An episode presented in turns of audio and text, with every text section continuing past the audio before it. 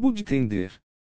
Nome, em inglês, dado ao atendente que trabalha em um dispensário ou local de venda de maconha no varejo legal.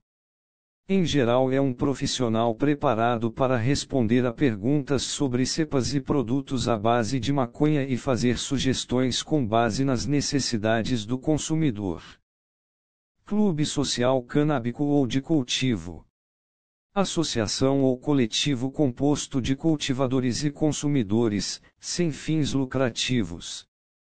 Geralmente, uma pessoa ou pequeno grupo se encarrega de plantar, enquanto outros pagam mensalidade e recebem uma quantidade proporcional de cannabis.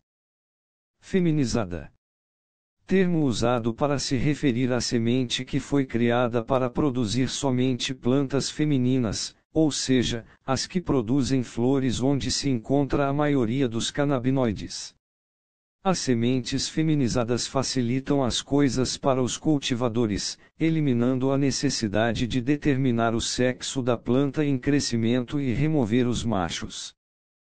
Pipe é o nome em inglês dado ao acessório similar a um cachimbo, o avô dos pipes, que dispensa o ato de apertar um baseado, podendo ser de vidro, metal ou silicone.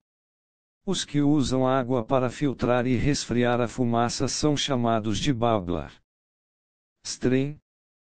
Termo em inglês. A maconha é uma planta milenar originária da Ásia Central e que se espalhou para todos os continentes ao longo dos tempos.